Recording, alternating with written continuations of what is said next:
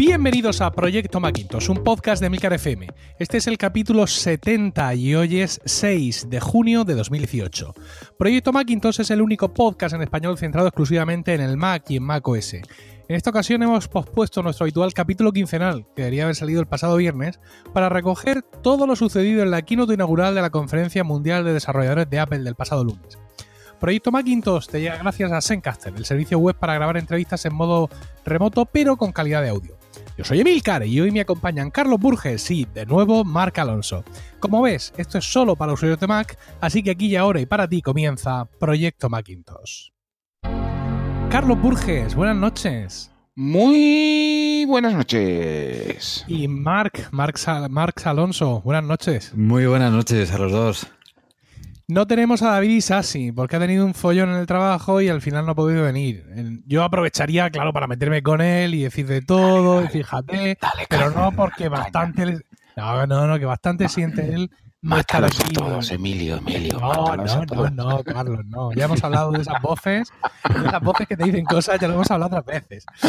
Entonces, bueno, pues nosotros tres tendremos que componerlas para hablar de lo que presentó Apple eh, relativo al Mac. Evidentemente, Apple presentó actualización de todos sus sistemas operativos el pasado lunes y dedicó un trozo, desde mi punto de vista, bastante amplio y más cosas de las esperadas, desde luego, a eh, Mac OS que bueno, eh, son, son mucha la gente que está diciendo que fue el sistema operativo que traía más novedades, ¿no? Esa versión 10.14 eh, y este, esto no fue comentado en toda la keynote, no se comentó lo del 14, no sé por qué. Pasaron directamente a, a contarnos que eh, el nombre que han elegido es Mojave, así como suena con J y con V. Mojave, para lo que no lo sepáis, es un desierto que eh, está en California y también pilla un trozo en algunos estados vecinos. Es un sitio, es un secarral de mil pares de narices y así como cosa exótica eh, tiene, eh, tiene una, instalación absolutamente futurista porque tiene una planta solar térmica espectacular. Son, para que os hagáis una idea, son tres torres altísimas, más altas que, más altas que un nublo, y están rodeadas de forma, están en el centro y rodeadas alrededor en forma de círculo, pues hay tropecientos mil, trescientos mil espejos eh, controlados por ordenador que recogen la luz del sol y la lanzan contra la torre. O sea, esto es para buscarlo en, en imágenes de Google de verdad. Porque es una cosa espectacular ver ahí las tres torres con todos los micropaneles solares debajo, todos recogiendo la luz del sol y lanzándola contra esa torre porque no es, eh, no, es lo que nosotros conoceremos con una, como una planta fotovoltaica, es decir, no son los paneles los que convierten el sol en electricidad, sino que apuntan a la torre esa y calientan el agua que tiene y, ese, ese calor hace girar las turbinas que generan la electricidad. Está bien traído. Porque allí tienen sol para aburrirse. No como aquí en España. no tendríamos dónde poner esto. Pero de verdad, ¿eh? eh a, imágenes de Google, poner desierto de Mojave y entre un montón de, fotos que vais a ver de, dunas, veréis eh, una construcción extraña eh, que parece traída de Mad Max. Bien, pues eso son las torres de esta central, que ya os digo es absolutamente espectacular. Ah, y bueno, pues con eso fue con lo, con lo que empezaron a contándonos esto y empezaron rápidamente a contarnos las, novedades del sistema, del sistema operativo. Antes de empezar a ver paso por paso cada una de las cosas y tal, al igual que yo he hecho una valoración muy rápida, yo he dicho que me parece, le dieron más atención de la que yo esperaba y mm, más cariño en general del que yo esperaba, quisiera conocer también la opinión. Vamos primero con nuestro invitado, Mark. ¿Tú qué opinas? Así rápido. Pues eh, bueno, yo creo que a nivel personal, yo creo que fue la, presentación que tenía que ser. Estábamos hablando de la conferencia de, desarrolladores y lo que se tenía que, presentar ahí era eso, era, era software, a pesar de que había muchas esperanzas de que renovasen máquinas y demás. Eh, pero bueno, yo, yo creo que es, que es lo que tocaba, ¿no? Ah, yo eh, durante toda la keynote fui diciendo muchas veces, hostia, por fin ¿sabes? Entonces yo ya la bauticé como la keynote de, los por fin, ¿sabes? A medida que iban presentando cosas, yo, yo, iba diciendo iba diciendo por fin muchas veces, ¿no? porque vi pequeños detalles que, me gustaron mucho. Y yo creo que son pues las pequeñas cosas que, que, han hecho grande al sistema operativo de Apple durante, durante muchos años. Carlos, también tu pequeño resumen. Mi pequeño resumen es que, ¿por qué Mojave? ¿No lo podían haber llamado macOS 10.14 monegros, hubiera molado bastante más.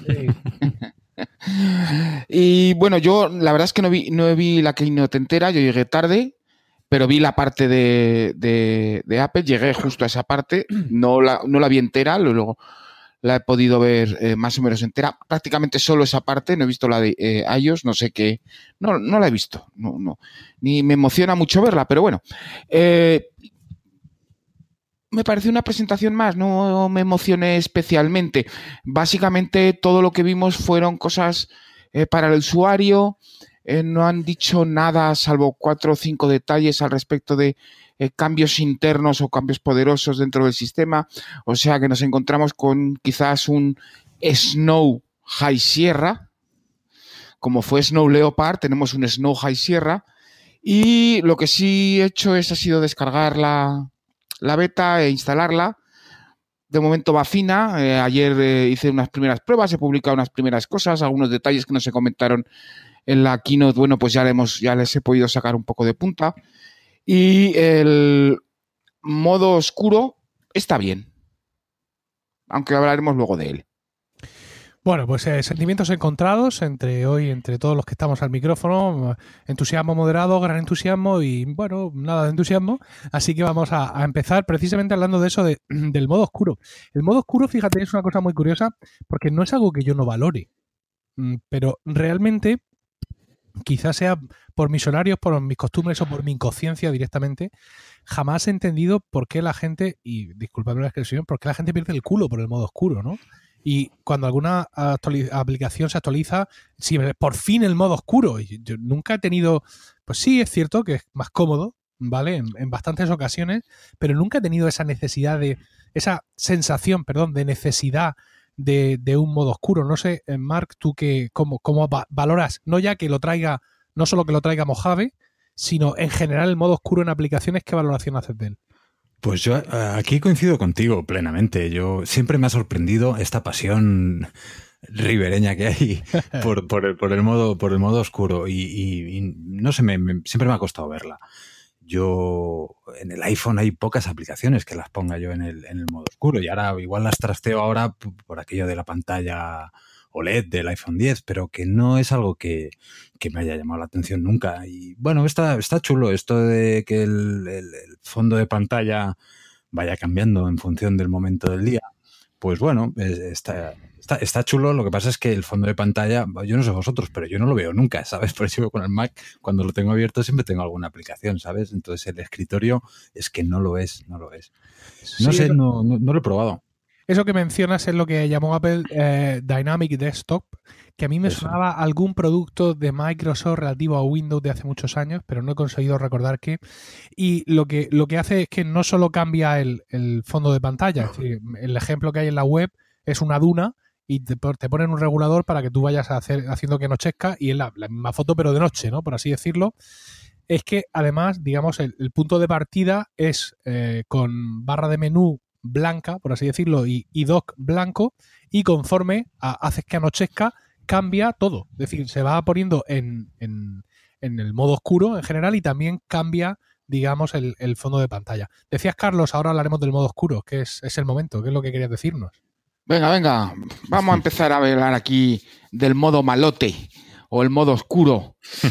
A ver, eh, yo puedo entender en un momento determinado que el modo oscuro, modo oscuro más allá de la moda o más allá de... Eh, pueda ser interesante porque en muchas ocasiones cuando empiezas a trabajar con pantallas muy grandes, eh, tanta ventana blanca acaba generando mucha luz y esa luz puede ser molesta para los ojos. Eso es, a mí por ejemplo me va a venir bien el modo oscuro, aunque luego muchas aplicaciones cuando trabajas con ellas tienen un fondo blanco. Con lo cual, el modo oscuro queda, bueno, pues un poco eh, eh, apartado, eh, difuminado. la implementación que ha hecho Apple del modo oscuro es un poco curiosa. realmente no es un negro, es un, como un gris oscuro, con una serie de colores alternativos para mostrar textos, etcétera. Y sobre todo, lo más importante es que ha añadido una serie de herramientas de desarrollador, porque una cosa es el modo oscuro, o el modo malote y otra cosa es que la, aplicación esté preparada para ello. Es necesario que el desarrollador añada el modo oscuro, desarrolle el modo oscuro para la aplicación, no lo hace el sistema por, eh, por sí mismo. Así que de momento el Finder está portado, están portadas algunas aplicaciones de Apple, no todas, eh, pero están, empiezan a estar disponibles y estarán disponibles a lo largo de diferentes betas. Y hombre, por lo menos es llamativo, porque Apple nunca ha permitido desde MacOS 9, MacOS 9 fue el último sistema en el que permitía que pudieras cambiar el aspecto del sistema eh, a través de plugins y aplicaciones, no ha permitido esos cambios. Bueno, realmente sí durante las primeras versiones de macOS X, pero luego eh, impidió totalmente esos cambios de tema o esos cambios de aspecto. Eh, el modo oscuro está en general bastante bien implementado. No sé si satisfará las necesidades de todo el mundo, dependerá de las aplicaciones. Y eh, al respecto de los, eh, de los eh, fondos de pantalla, de los wallpapers dinámicos, aquí Apple ha hecho un pequeño juego. Básicamente, estos fondos de pantalla están construidos a través de un archivo Hake.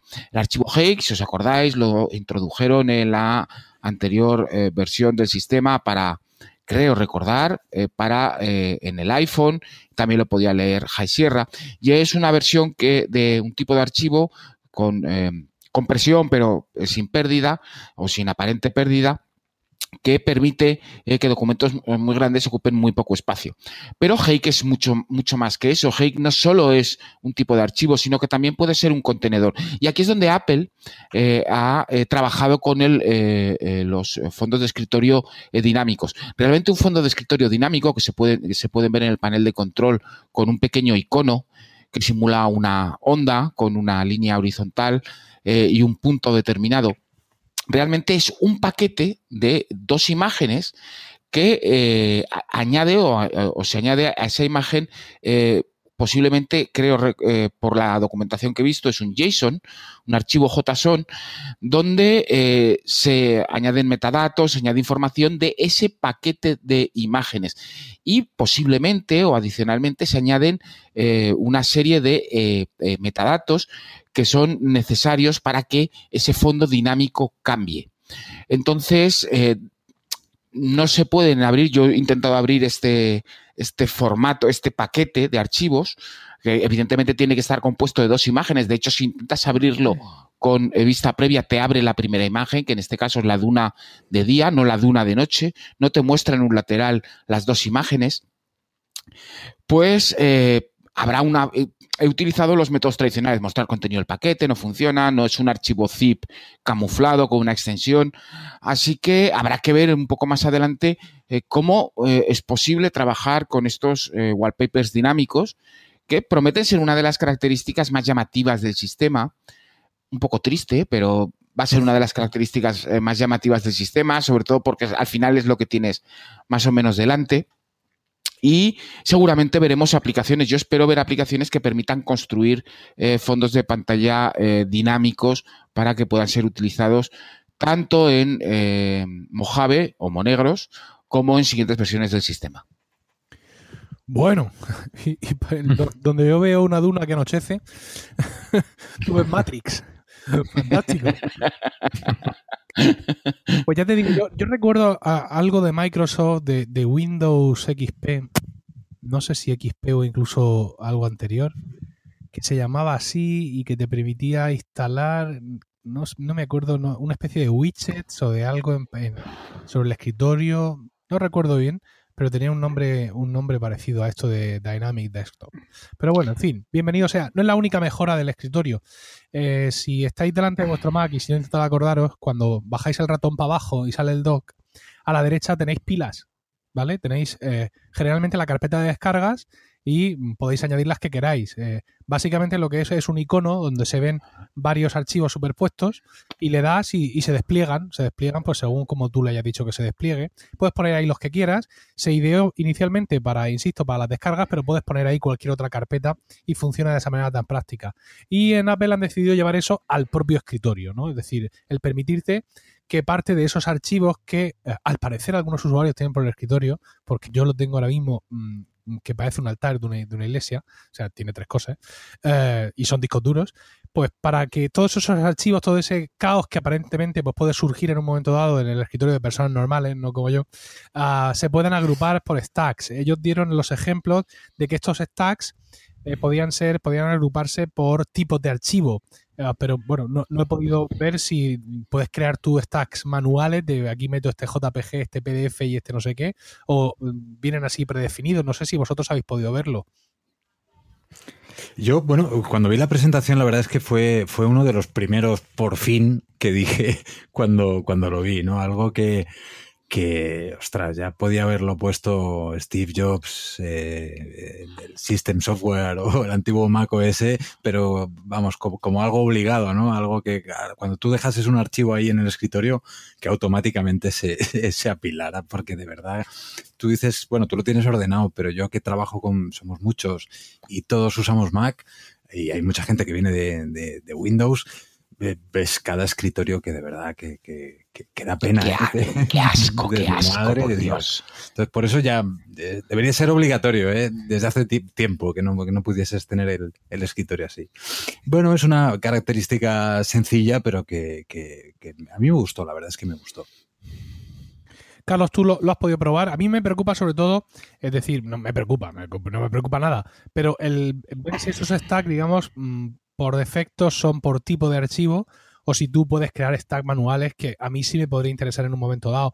¿Por qué? Porque yo en muchas ocasiones tengo los archivos de grabación de los podcasts sí están en el escritorio, el archivo de Hindenburg, la carpeta con los audios y todo eso, y hay veces que sí me gustaría, si se me crea un pequeño caos, yo también soy eh, mortal, queridos amigos, y sí me gustaría poder crear esos stacks, pero yo a manubrio.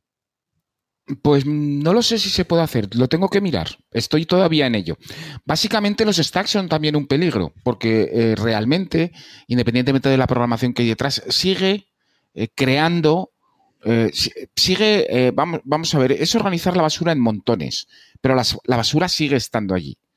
Yo ahora mismo, al igual que tú, Emilio, tengo los maravillosos escritorios pantalla del portátil y el pantallón de rigor, con tres discos duros, una carpeta de memes de Star Trek insultantes para Twitter y un vídeo de alarma que también utilizo como meme para, para cosas de, de, Twitter y no tengo nada más. Y el problema de los stacks es que realmente eh, si tú tienes cuando tú añades documentos al escritorio, todos esos documentos empiezan a consumir recursos en el Mac. Esto uh -huh. es algo que se conoce, pero claro, si te, a ti te lo organizan todo en pilas de, entre comillas, basura, porque son cosas que no recoges, vas a tener aparentemente el escritorio más limpio, pero vas a empezar a consumir más recursos.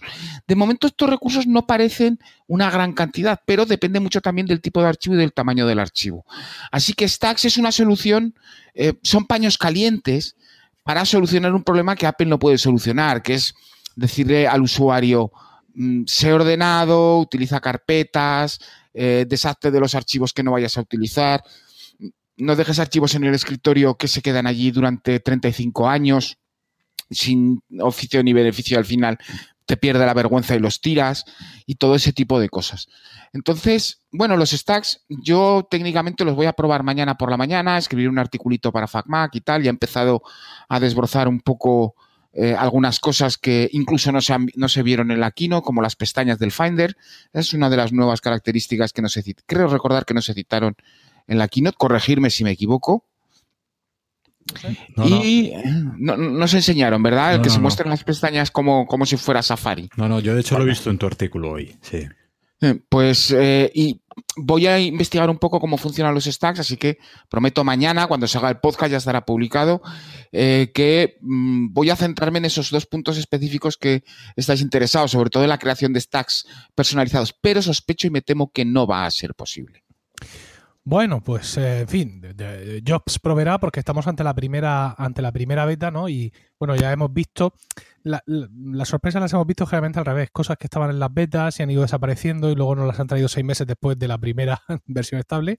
Pero bueno, en fin, cualquier cosa realmente realmente puede, puede pasar. Vamos a seguir hablando de, de las cosas que nos trajo Apple y eh, bueno, eh, incorpora varias mejoras al Finder, mejoras de, de, navegación, sobre todo estuvieron poniendo muchos, muchos ejemplos de fotos y de previsualización.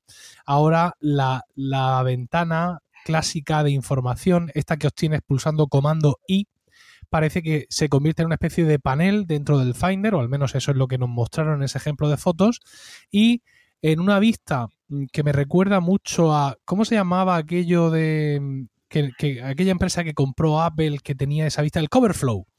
El Coverflow. Una vista que se parece a Coverflow, pero de 2018, es decir, sin tanta animación y sin tanta historia, podemos poner el, Finder en un modo de previsualización de imágenes y otro tipo de archivos, teniendo en el centro la imagen que se está previsualizando, abajo en estilo carrusel, en estilo tira, el resto de archivos, y a la derecha como un panel fijo esa pantalla de información que a mí me sorprendió que dijeran un poco, no, y aquí están todos los metadatos, los metadatos también están hoy en esa pantalla de comando I, solo que no la tenemos como un panel fijo, ¿no? A, la derecha, que yo pienso que es la, principal virtud de este, de este modo. Ah, bien, quiero decir, mm, son muchas. El Finder tiene, como, como decías tú antes, Mark, hay muchas cosas de por fin, ¿no? Y el Finder tiene algunas cosas que, que no se entienden, ¿no? Tú abres una carpeta donde tienes eh, cinco imágenes, ¿vale? Y, eh, hay, por ejemplo, hay 10 imágenes y tienes una fila de 5 y otra fila de 5. Vas con el ratón, vas con el teclado dando a la derecha, a la derecha, a la derecha, a la derecha y cuando llegas a la última del, lateral no pasa a la siguiente. Tienes tú que moverte, son cosas un poco raras y yo creo que con este modo eh, se saltan todo eso, entiendo, y, y, tratan de hacer un Finder más amable para previsualizaciones, no solo de imágenes, insisto, que puede ser lo más llamativo, sino de todo tipo de archivos. Sí, sí, son, son cosas que no, que ya teníamos asumidas que no, que no las, no las íbamos a tener y, y, bueno, ya han aparecido en este, en este modo, creo que lo llaman Gallery View. Sí. Que es el que viene a sustituir a lo que antes era el Cover Flow. Y bueno, tiene cosas interesantes, que, acciones rápidas, ¿no? Como eh, pues poder rotar una imagen de forma, de forma fácil, eh, acceder a, a, todo el tema este de la marcación de, imágenes. Creo que también incluso puedes proteger documentos con contraseña, con un password desde, desde ese modo, de, de, forma, de forma fácil. Puedes acortar vídeos. Eh, bueno, el tema de los metadatos que has comentado. Yo tengo ganas de probarlo. Es una de las tres cosas que, que más me llamaron la atención y que, quiero, quiero ver qué tal. Carlos, entre este Gallery View y eh, las mejoras que tiene ahora vista rápida, es decir, que ahora desde vista rápida, al igual que desde el Gallery View, puedes invocar las anotaciones, puedes hacer muchas cosas. Parece que nos están queriendo evitar que abramos vista previa. O sea, mm, me parece que cada vez hay menos necesidad de llegar a abrir la aplicación vista previa y que quieren que todo lo que, lo que estábamos haciendo con vista previa de ver y modificar, lo podamos hacer directamente en el Finder, con, ese modo de galería, o a través de, vista rápida, de Quick Look. Bueno, son las acciones rápidas del, del plugin o de la extensión de edición que estaban disponibles en mail, que estaban disponibles en vista previa, que podían estar disponibles en, otros, eh, en otras aplicaciones y el, el desarrollador las incluía y que ahora se han integrado dentro del Finder. Es, digamos, eh, eh, una novedad que parece mayor, pero realmente no lo es. Es, digamos, una evolución de la versión anterior.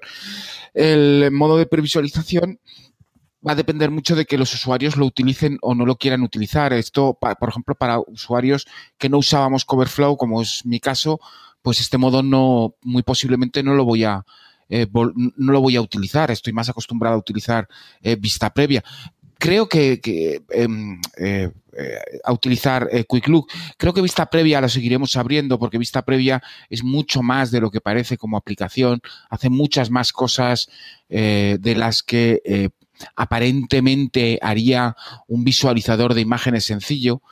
Por ejemplo, seguimos pudiendo firmar documentos, es algo que ya le gustaría que estuviera integrado en otros sistemas operativos de esa forma tan fácil. Y Quizás eh, yo he visto pues algún otro detalle así más del Finder que podría ser interesante. Por ejemplo, este modo de previsualización en el que se muestran todos los metadatos realmente ya estaba disponible. Es la, eh, eh, columna de previsualización. Si tú abres una ventana del Finder, si no recuerdo mal, en, tienes seleccionado un archivo, cualquier tipo de archivo. tienes a la derecha, marcando en visualización ocultar o mostrar previsualización, se mostraba eh, la previsualización eh, del correspondiente archivo. Simplemente lo que han hecho ha sido mejorar esta característica que ya estaba disponible, añadiéndole más metadatos e integrando desde el Finder pues estas extensiones. La novedad hubiera sido que hubieran mejorado la extensión para realizar anotaciones o que hubieran añadido algún otro tipo de extensión adicional que, permitiera hacer cosas. Pero echado eh, un vistazo rápido a las extensiones disponibles, hay que pensar que estamos en la beta 1 todavía, hay partes del sistema que no están traducidas, hay cosas que pueden fallar. Eh, han montado un pollo con lo de las cuentas de Twitter eh, y Facebook y, y LinkedIn, esa es otra que de momento no están integradas dentro del panel de control de cuentas, pero básicamente este nuevo método, esto es una evolución de algo que ya teníamos. Sí, efectivamente, si estás con una ventana del Finder abierta y seleccionas un archivo cualquiera, en el menú visualización puedes activar ese panel eh, que yo pensaba que era nuevo, pero no lo es. Es con, comando mayúscula P, se activa el panel y como bien dices, el, el nuevo lo que aporta son bastantes matados y sobre todo eh, se activa automáticamente cuando entras en ese modo galería. Ahora mismo el, modo cover flow no, no activa, bueno, es, visualmente muy distinto, eh, poco práctico realmente, y bueno, pues ese nuevo modo de galería aporta esas dos, esas dos funcionalidades. Fíjate, me, pasa, estoy ahora, eh, he estado grabando unos vídeos de, sobre macOS, sobre el funcionamiento de macOS, y estaba haciendo mucho hincapié en los vídeos de algunas funcionalidades que ha ido heredando macOS de iOS, pero que la sensación que tengo, por mi propio uso y por lo que hablo con otros usuarios de Mac, es que a veces quedan en el ostracismo, ¿no?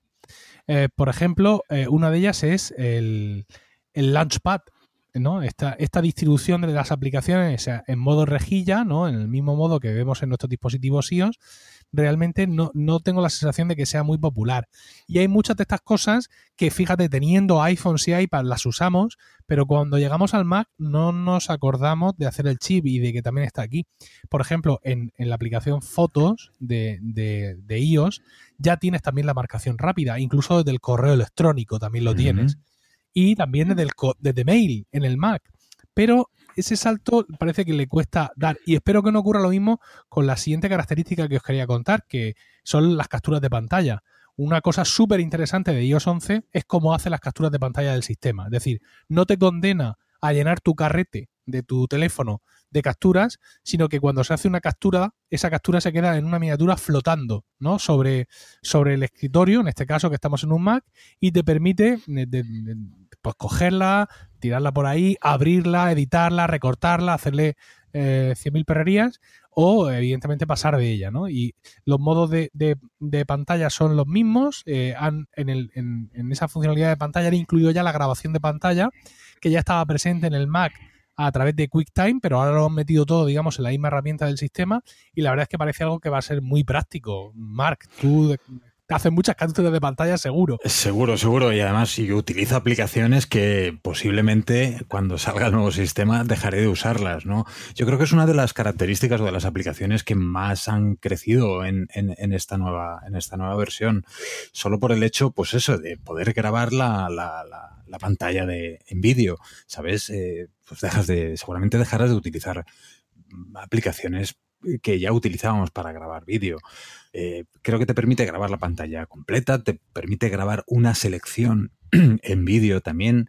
Eh, puedes utilizar eh, temporizador para grabar. no sé, yo lo, la vi muy interesante, la verdad. El tema de captura de pantalla fue de los que más me llamaron la, la atención. Carlos, ¿lo has podido probar? Mm, sí, la he probado esta mañana. Madre mía, qué horror lo de la captura de pantalla. Pero madre mía, qué horror lo de la captura de pantalla. Mira, a ver, los que hacemos. Habernos cortado, estamos aquí todos tan emocionados. ¡Hacho, hacho! No, a ver, el problema es, yo, yo sí que hago muchas capturas de pantalla, muchas, muchas, muchas. ¿Vale? Una de eh, y el primer problema que me encuentro es, tú haces una captura de pantalla de un elemento de una interfaz, esta mañana he hecho un montón, eh, y entonces te coloca la imagen allí abajo en la esquina inferior derecha de la pantalla, y ahí se queda la imagen esperando a que la invoques. Y si no la invocas, tienes que esperar un ratito hasta que te coloca el archivo en el escritorio. Eh, tengo que mirar a ver si esto tiene algunas preferencias, algún default, tengo que estudiar un poquito eh, cómo está el tema de las capturas de pantalla, pero claro, yo no me puedo estar esperando tres segundos, cinco segundos, a que el señor se decida, a que no voy a tocar esa captura de pantalla y que me la deje en el escritorio para poder utilizarla donde quiera, donde la necesite. Entonces, eso es un rollo. Las herramientas de marcación que están integradas, las opciones de QuickTime, que básicamente no es más que eh, un framework que se ha integrado de nuevo eh, eh, porque no hay ninguna novedad excesiva o aparente dentro de, de, de, las diferencias que había antes con QuickTime a lo que hay ahora, sino que simplemente han cogido y han integrado para que no tengamos que utilizar QuickTime.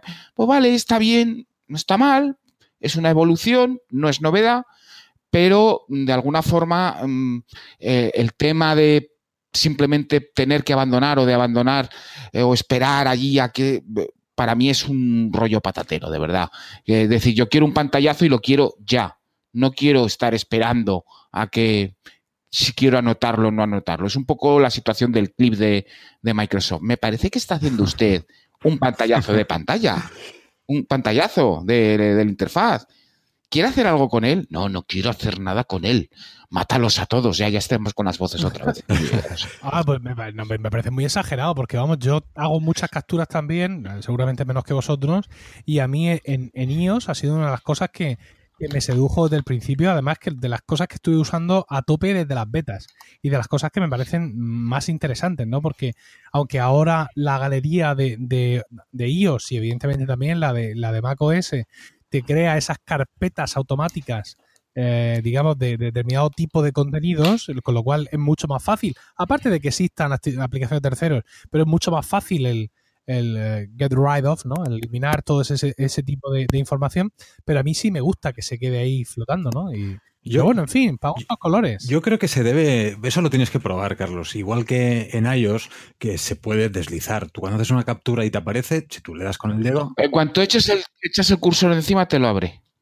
Así, cuando intentas tocar con el dedo, desplazar la imagen, ya lo he probado, ha sido lo primero, diciendo, no, no, esto no lo tolero, no lo soporto. Yo necesito mi pantallazo ahora, no dentro de cinco segundos. Te lo abre, te abre un quick look y ya. que lo que tienes que lo puedes anotar. No lo quiero anotar, lo que quiero es subirlo a la web o que quiero utilizar el archivo para otra cosa. Incluso con dos dedos deslizando, como si fuese una notificación, nada, ¿no? Nada, nada eh, aquello no rula. Y si no tienes trackpad, ¿qué? ¿Qué haces? Que tienes un iMac. Eh, con el ratón, con el Magic Mouse. Venden no, no, no, sueltos, Carlos. ¿eh? Yo tengo uno. Tengo un Mac Mini y tengo Trackpad. Te lo digo porque si no lo habías visto. y el Magic Mouse, el Magic Mouse, que sé que no te gusta, pero... ¿Cómo? No, yo el Magic ah, Mouse lo utilizo. a mí sí. No, pero el trackpad no, no, Si tengo un ratón, ¿para qué voy a tener un trackpad? Solo para deslizar dos deditos para quitar los pantallazos de la esquina. ¡Hombre! ¡Hombre! ¡Hombre! Bueno, bueno, bueno, bueno. Venga, venga, dando caña ahí. Más cosas, más cosas. Esto sí me pareció muy chulo. Eh, tenemos Continuity, ¿no? Mm, que es una, una, opción mediante la cual, eh, o, handoff, no, no, sé si es lo mismo, es parecido o es similar, pero es esa opción de que, bueno, pues tenemos nuestro teléfono, venimos eh, navegando con Safari y llegamos a casa, mm, suspendemos el teléfono, nos sentamos en el Mac y en el dock nos aparece un icono de Safari distinto del, del icono de Safari del Mac con un iconito diciéndonos que podemos continuar con esa sesión de Safari que traíamos en, nuestro iPhone, ¿no? Vale, pues ahora han llevado esto un poco al extremo porque eh, ahora te, van a permitir lo que ellos llaman Continuity Camera, ¿no? Es decir, que cuando tú quieres insertar una imagen en un documento que, que tienes en tu Mac, te van a permitir la opción en esos momentos de conectar con tu iPhone para que esa imagen la puedas capturar directamente con tu iPhone. No sé en cuántas ocasiones tendré la oportunidad de usar esto, ¿vale? Pero está, está muy chulo, quiero decir, no, porque yo no imagine cómo usarlo, no, no quita que, que si lo vaya, a, o sea, que si lo vea interesante. Tú, Mark, seguramente sí le ves más posibilidades que yo, ¿no? Eh. Porque tú seguramente en muchas ocasiones estás escribiendo un email y tienes que adjuntar ahí una foto de algo que tienes cerca y ahí te podrá ser bastante útil. Eh, es una de las cosas que quiero probar en, cuanto pueda, porque sí que en la, en la keynote me llamó también mucho la, mucho la atención y quiero ver, quiero ver cómo, cómo se pone en marcha eso. Eh, tema de continuity funciona muy bien.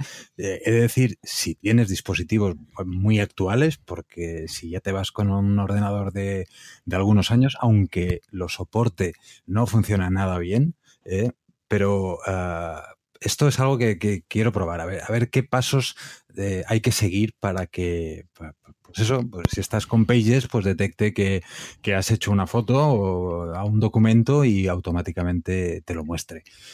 Tengo curiosidad, tengo curiosidad por, por probarlo, pero puede ser muy chulo, eso sí. Venga, Carlos, dinos que es un desastre. No, un desastre no, pero es un tipo de es un tipo de acción que yo no realizo con frecuencia. Así que es muy posible que no lo voy a utilizar. Bueno, ahora que hemos llegado a, este punto, un poco a la mitad del repaso de las, de las, eh, de las novedades, eh, quiero, quiero mm, preguntaros eh, en este momento, digamos, si tenéis la sensación, Carlos, sobre todo tú que estás siendo un poco más crítico, si tienes la sensación de que esto realmente es un Mac OS 10.14 o si perfectamente, aunque tenemos la 10.13.5 instalada en nuestros Macs ya, podría haber pasado por ser una 10.13.5. Mm, sé que ahora mismo, pues como ya hay actualizaciones anuales, el estándar de lo que es novedad y lo que no, pues ha bajado un poco, pero no sé cómo, cómo, cómo o sea, lo ves con, lo ves merecedor, aunque efectivamente esto no lo decimos tú y yo, lo decide Apple, ¿ves merecedor esta actualización de, ser un, un número entero más? un, sistema operativo completo? ¿O crees que muchas de estas novedades son como muy estéticas y que pueden haber sido incorporadas en versiones menores?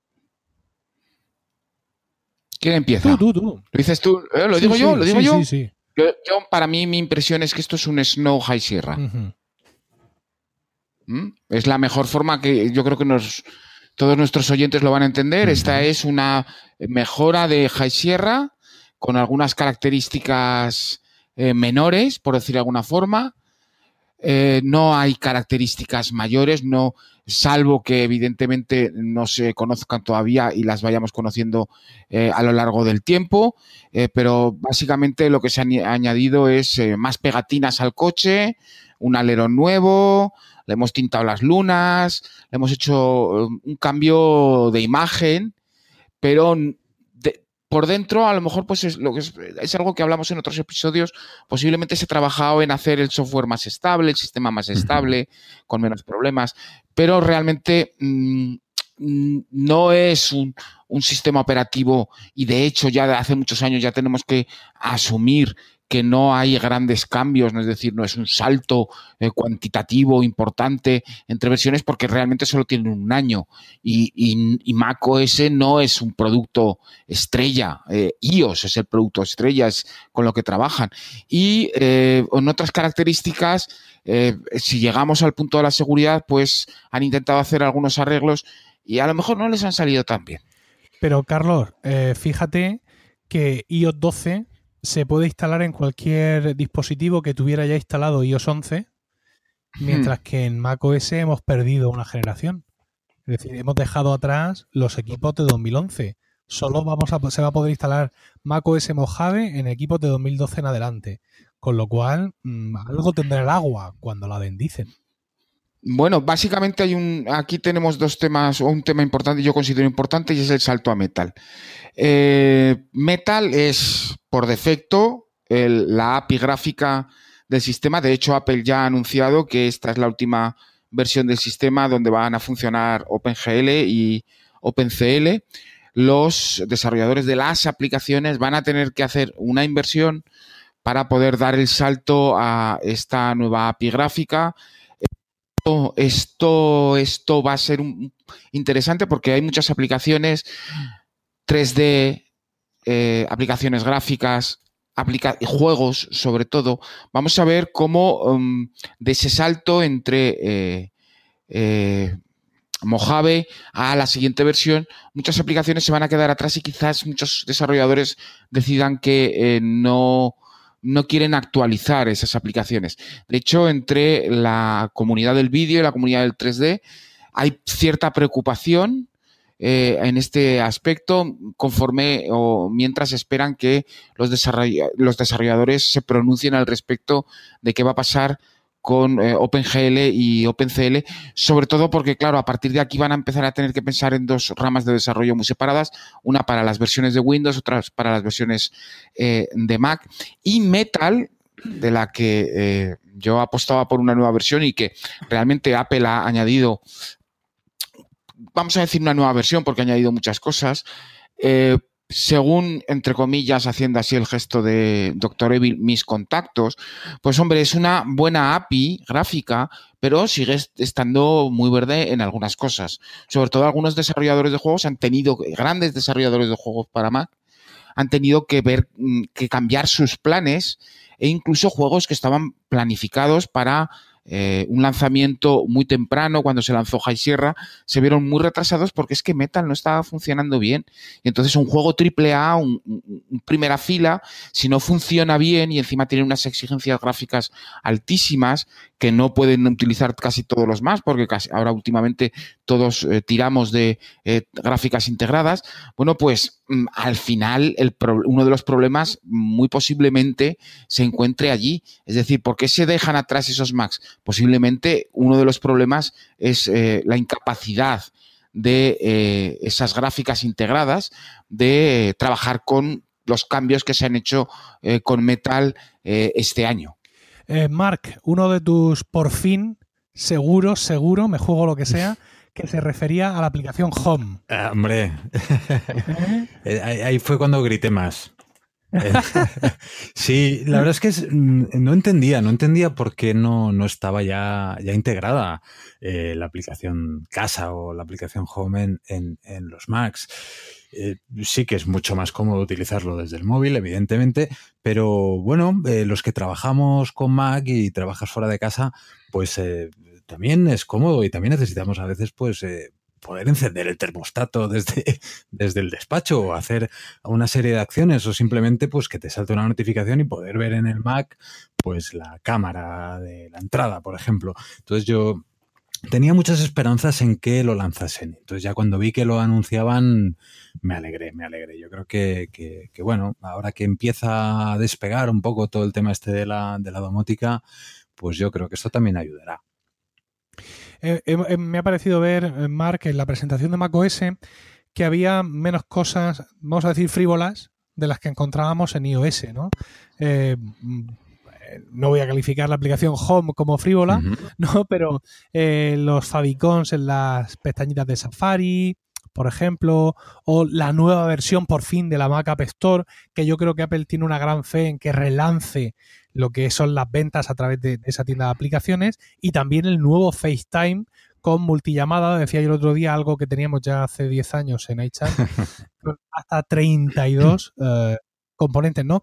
Da la sensación de que eso, de que, de que esta actualización, o de que por lo que presentaron, tiene menos cositas graciosas o menos cositas frívolas de las que vimos en la presentación de iOS. No sé si tienen la misma sensación tú.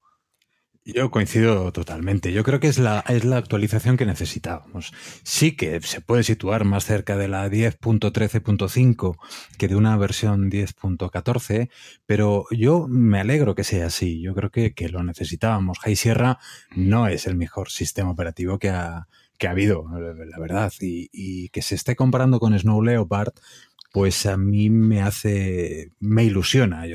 a pesar de que yo recuerdo cuando salió Snow Leopard, recuerdo que le llamábamos en la primera versión Slow Leopard, ¿sabes? Porque no, no, no, fue muy bien la primera versión, aunque luego se acabó convirtiendo en uno de los sistemas operativos que recordamos con más cariño, la verdad.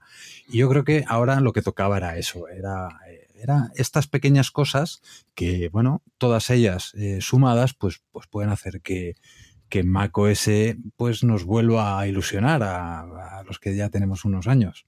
Eh, Carlos, una, una, cuestión técnica.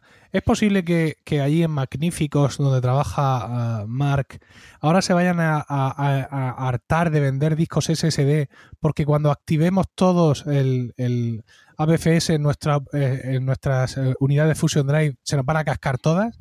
¿O y vamos a tener que buscar un repuesto urgentemente? ¿O, ¿O piensas que cuando lo han sacado es porque va a funcionar bien? Porque no va a funcionar. Muchos decían, y tú también lo comentabas, que era un sistema de archivos pensado para archivos SSD. Y que mucho cuidado y, mucha calma a la hora de implantarlo en un Fusion Drive que no deja de tener una inmensa parte del disco duro, digamos, convencional, ¿no? Yo lo digo para avisar a los jefes de mar para que vayan buscando proveedores y que luego no nos pillen con el culo al aire.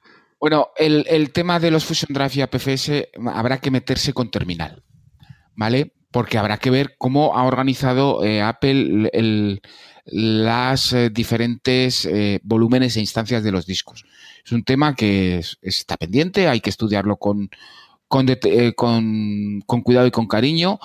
A mí no me sorprendería que fuera un falso APFS, donde se trabaja todo con todo el disco como un bloque bajo un mismo volumen, pero luego el SSD mantiene APFS y sin embargo el disco duro mecánico sigue trabajando curiosamente bajo HFS Plus. Pero vamos, esto es una elucubración, ¿de acuerdo? Esto, eh, teniendo en cuenta hace los muy pocos días que está disponible el sistema, todavía nos falta mucho eh, para sentarnos y para investigar eh, cómo, cómo va a funcionar gran parte de estas novedades. Algunas de nuevo, repito, lo de la seguridad que se ha añadido, se ha mejor, técnicamente se ha mejorado, pues no son tan perfectas como parecen.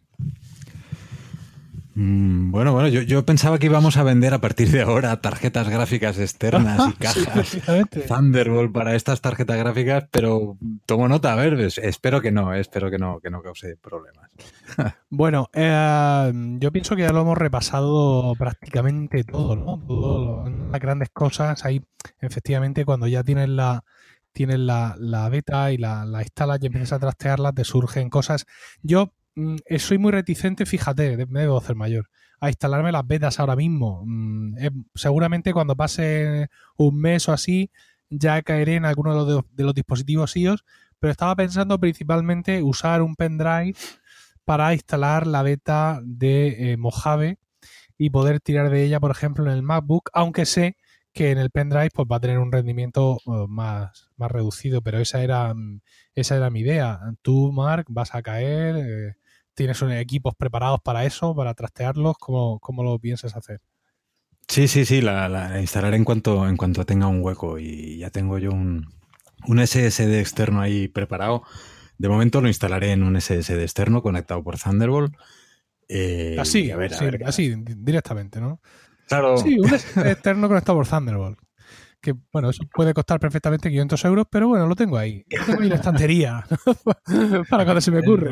Eh, tengo la suerte, a veces, se, me, se, me, olvida que, que, joder, que soy un privilegiado por trabajar precisamente con estos cacharros y hablo yo como si, ale, todo el mundo lo tuviese en el bolsillo. ¿eh? Pero, pero sí, sí, de hecho lo tenemos para esas cosas, ¿eh? para, empezar a hacer pruebas y, bueno, y comentarlo también con el servicio técnico, porque ahora nos vienen, nos vienen muchos cambios también allí. Sí, bueno, eh, ha comentado Carlos que había publicado ya algunos artículos por si hay alguien que, que no lo sabe, el blog de Carlos es faq-mac.com. Lo, llamamos en español coloquialmente fac-mediomac.com, pero un día yo le dije a alguien de Apple que el podcast lo grababa con Carlos Burges de FacMac y se me quedó como diciendo, ¿perdona? ¿De dónde? ¿Cómo, cómo, se, ¿Cómo se llama? Y rápidamente me di cuenta de lo que había dicho y tuve que deletreárselo. Lo hemos comentado ya aquí en Proyecto Macintosh. Bueno, pues ahí Carlos va a seguir publicando cosas sobre Mac OS 10.14 eh, Mojave. Yo he tenido suerte porque en mi MacBook de 2016 funciona, va a funcionar perfectamente. Y mi Mac Mini es el Mac Mini eh, Quad Core de 2012, con lo cual pues ha entrado en el corte. Y no me resisto a comentar un mensaje privado que he recibido en la cuenta de Milcar FM, ¿vale? Donde me dice Sergio Díaz. Dice, tras el último proyecto Macintosh, he comprado un Mac Mini i7 2012 eh, server con dos discos de un tera. Eh, el, modelo server venía con dos discos convencionales de un tera. Dice, lo actualizaré con SSD. ¿Sabes cuánto le ha costado? 300 pavos. 300 pavos, madre mía, qué caro, ¿no? Sí. ¿Caro? ¿Te parece caro? Ah, dos discos de un tera, le ha puesto dos SSDs de un tera. No, no, no, no. El, equipo entero, ¿no? El, equipo entero. El, Al equipo entero, 300 euros, es un chollo. Totalmente. Totalmente. Viene con 4 GB de RAM, pero fíjate el, el margen que tiene Sergio ahora para poder meterle más RAM, meterle SSD que dice que lo va a hacer. O sea, ahora tiene él, delante de sí. le puede meter, si no recuerdo mal, 16 GB de RAM, se le puede poner a ese equipo. Y después los dos discos duros de dos y medio son SATA 3. Pues dos discos duros de SATA 3, eh, pues de un tera, por ejemplo, SSD o lo que quiera poner. Sí, o sea que fíjate, Sergio. Bueno, está, está bien, bien, bien comprado. Muy sí. bien Sí, Sergio. comprado, sí. Estupendo. Bueno, pues yo tengo aquí mi eso. Yo tengo también un, un Quad Core i7, todavía tengo el Fusion Drive nativo y ya no sé si será este año que tengo muchas cosas porque tengo el crío que nace. Eh, Montoro, que me ha dado una última puñalada antes de irse, en la declaración de la recta. y tengo la, la- la- la red de podcast que, que esto come, que no, que no os podéis ni imaginar. No sé si será el momento este año de pasar a SSD, de enviárselo ahí a Mark para que me lo hagan. Pero bueno, eh, son equipos eh, geniales y tienen mucho, mucho margen. Se nos está yendo un poco el minutaje, pero es que no me resisto a mm, preguntarle a, a Carlos por el hardware para que nos vuelva a decir una vez más que Apple no está aquí para entretenernos. Carlos, no presentaron nada de hardware, tío. ¿Qué pasa? Apple no está aquí para entrete- Apple no está aquí para entretenernos. Ah. Pero un poco aunque fuera. A ver, está claro que el nuevo iPad Pro con Notch va para septiembre. Sí. Eso es, parece evidente, ¿no? Pero no sé, eh, yo hubiera, hubiera encontrado. Voy a, voy a añadir, Venga. voy a añadir Sí, una frase más, lapidaria, ¿vale? Que parece ser que ha gustado mucho por Twitter. sí. Los que más se quejan de la, WW de la WWDC son los que no han escrito una sola línea de código. Sí, eso está muy bien. Eso está muy bien traído. Esa te la he leído ya antes, sí. La, re- la realidad, y, y Mark que está más pegado al hardware en el día a día, es que esta gente al final hace dos keynotes al año. Y estamos en junio, estamos en junio y el hardware que tenemos es un iPad para educación, un iPad, digamos, el, el iPad más bajo, y un montón de correas muy chulas para el Apple Watch. Eso es todo el hardware que tenemos de Mm. una empresa, no lo olvidemos, que dice de sí mismo que es un fabricante de hardware. Entonces, pues no deja, aunque mm, no estén aquí para entretenerme, no deja de ser curioso. Por no recordar que hay una base de carga inalámbrica anunciada en septiembre que sigue sin aparecer. Entonces, pues uno, aunque yo vea muy bien, mira, aunque en, la, en la que no, en la que no te me aburrí un poco, pero luego lo ves con perspectiva y dices, pues no, mira, esto está bien, efectivamente, se me ha ido el subidón un poco y lo veo todo muy sólido. Pero para mí el tema del hardware ahora mismo ya empieza a ser muy llamativo. Y me parece fantástico que Warren Buffett no para de comprar acciones, pero yo esto lo veo ahora mismo un poco raro. No sé, eh, insisto, Mark, que tiene más en la cabeza las fechas de renovación de los distintos productos y todo eso, si opina como yo o es de, de la, de, la, de la teoría eh, nada de circo de Carlos. Yo creo que renovación va a haber, va a haber y, Hombre, y- solo faltaría. Y, y en breve, además, en breve. Y yo creo que pues eh, los MacBook Pro y los iMac les actualizarán el procesador y lo van a hacer pues un, de un día para otro. Como ya hicieron, no recuerdo si fue hace dos años, creo que renovaron los iMacs y nos llegó la nota de prensa a, mediodía. Y, lo van a hacer así. Y digo esto porque eh, Apple, Apple no suele hacer ofertas. Eh, ya lo sabéis, ¿no? Y incluso a los distribuidores tampoco. Y a nosotros nos ha llegado precisamente esta semana una oferta directa de Apple en los MacBook Pro. Es una oferta que va a salir la semana que viene y veréis pues que todos los distribuidores sacamos los MacBook Pro con un descuento adicional que asume Apple. Esto eh, pocas veces lo hace Apple. Que yo recuerde, recuerdo una con el MacBook Air también justo antes de, la última renovación. Y ahora va a llegar pues con los MacBook Pro, con lo cual pues no te extrañe que en un mes eh, nos despertemos y tengamos MacBook Pro actualizados. Ah, Hay que freír el stock. Eh, ahí está, ahí está. No, es, es así, es así. Sí, sí. Con esa primicia de la oferta, estoy escuchando tarjetas de crédito salir huyendo de, de- La- de los- La enviamos el, el- el domingo por la noche, la enviaremos nosotros. Hombre, claro, efectivamente, Y- nuestro habitual terrorismo de fin de semana.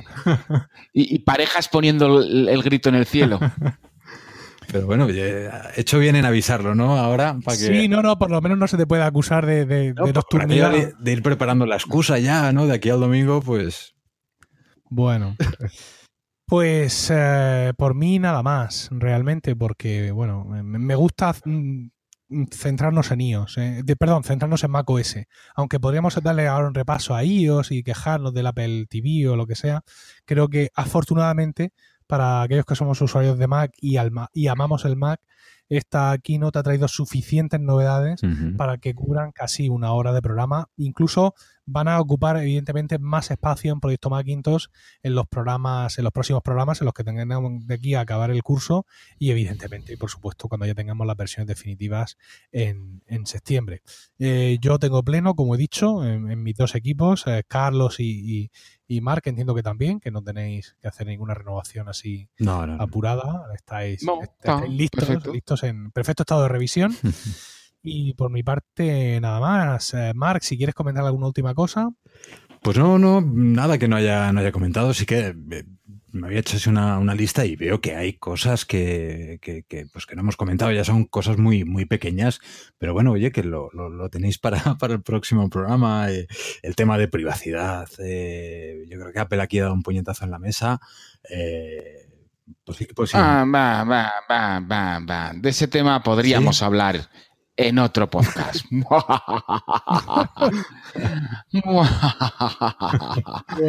y, bueno, ya te digo, nada, nada más que añadir. Ha merecido la pena. Carlos, ¿alguna última apreciación? Em, habrá que ver. Vamos a ver cómo vamos despiezando eh, Mojave, qué es lo que hay detrás de, o lo que hay debajo del capó algunas cosas son interesantes, otras aparentemente requieren todavía trabajo. Eh, en temas de seguridad, mm, hay, hay, alguna cosa que he visto que ya no me gusta, no me gusta mucho. Eh, pero es un sistema que está todavía en beta. Recomiendo encarecidamente que nadie se lo instale en un ordenador de producción. Luego no lloréis diciendo que, que el Mac va mal, que habéis perdido datos y tal. Es una beta, están para eso. Hay que instalarlo en un, en un disco duro aparte, como he hecho yo, como hacen las personas con sentido común, no tocan su sistema de trabajo, su ordenador de producción. Y bueno, durante los eh, próximos julio, agosto y gran parte de septiembre, eh, veremos eh, cuándo oh, vamos o cómo se va a ir desarrollando este sistema ya que Marca ha lanzado una primicia, vamos a lanzar otra así, vamos a lanzar, vamos a contar otra cosa así. Eh, la fecha de lanzamiento de Mojave será con toda seguridad antes del 24 de septiembre. Y ahí lo dejas. Y ahí lo dejo. Hasta ahí puedo leer. Bueno, a ver si conforme se avancen las fechas vas pudiendo leer algo más, porque nos has dejado, nos has dejado un poco en vilo. Ah, yo, mm, nada más que contar, simplemente una, una cuestión que no quiero dejar en el tintero, porque aunque estemos cegados por Mojave, pero tenemos que recordar que eh, macOS en su última versión, eh, supongo, de High Sierra, la 10.13.5, trajo por fin iMessage in the Cloud, ¿no? Es decir, lo que es realmente la sincronización real en espejo de nuestros mensajes, de nuestros iMessage entre todos nuestros dispositivos macOS e iOS. Simplemente indicaros que hay que activarlo. Mm, no se activa por defecto. Hay que entrar a la aplicación de mensajes, irnos a las preferencias de la aplicación de mensajes, a la pestaña cuentas y ahí debajo de nuestro Apple ID eh, que pone activar esta cuenta y que estará activado, también tenemos activar mensajes en iCloud.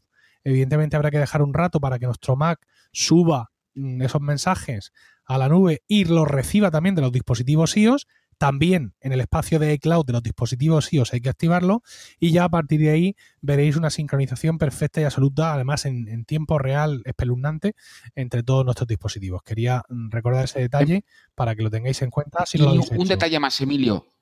Un detalle más, Emilio, es importante. Sí que vamos a tener Mac eh, OS X 10.13.6 Ah, que han sacado ya. Hay beta de, hay beta de ello. Vale, estupendo. Pues eh, con esas dos noticias creo que ya terminamos. Marc, Marc Alonso, muchísimas gracias por estar de nuevo aquí. Nada, gracias a vosotros y, un placer. Y, nada, hablamos cuando, cuando queráis. Por supuesto. Carlos Burge, buenas noches. Buenas noches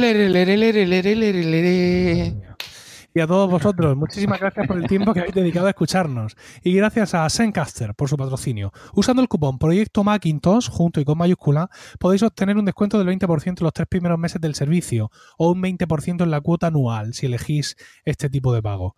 Por mi parte también, muchísimas gracias, un saludo y hasta el próximo programa. Aquí termina Proyecto Macintosh. Gracias por el tiempo que habéis dedicado a escucharnos. Tenéis nuestros datos de contacto en emilcar.fm donde también esperamos vuestros comentarios. El próximo programa será dentro de 15 días y hasta entonces no dejéis de visitar fac-mediomac.com para manteneros al tanto de tutoriales, novedades e información sobre el Mac y Mac OS.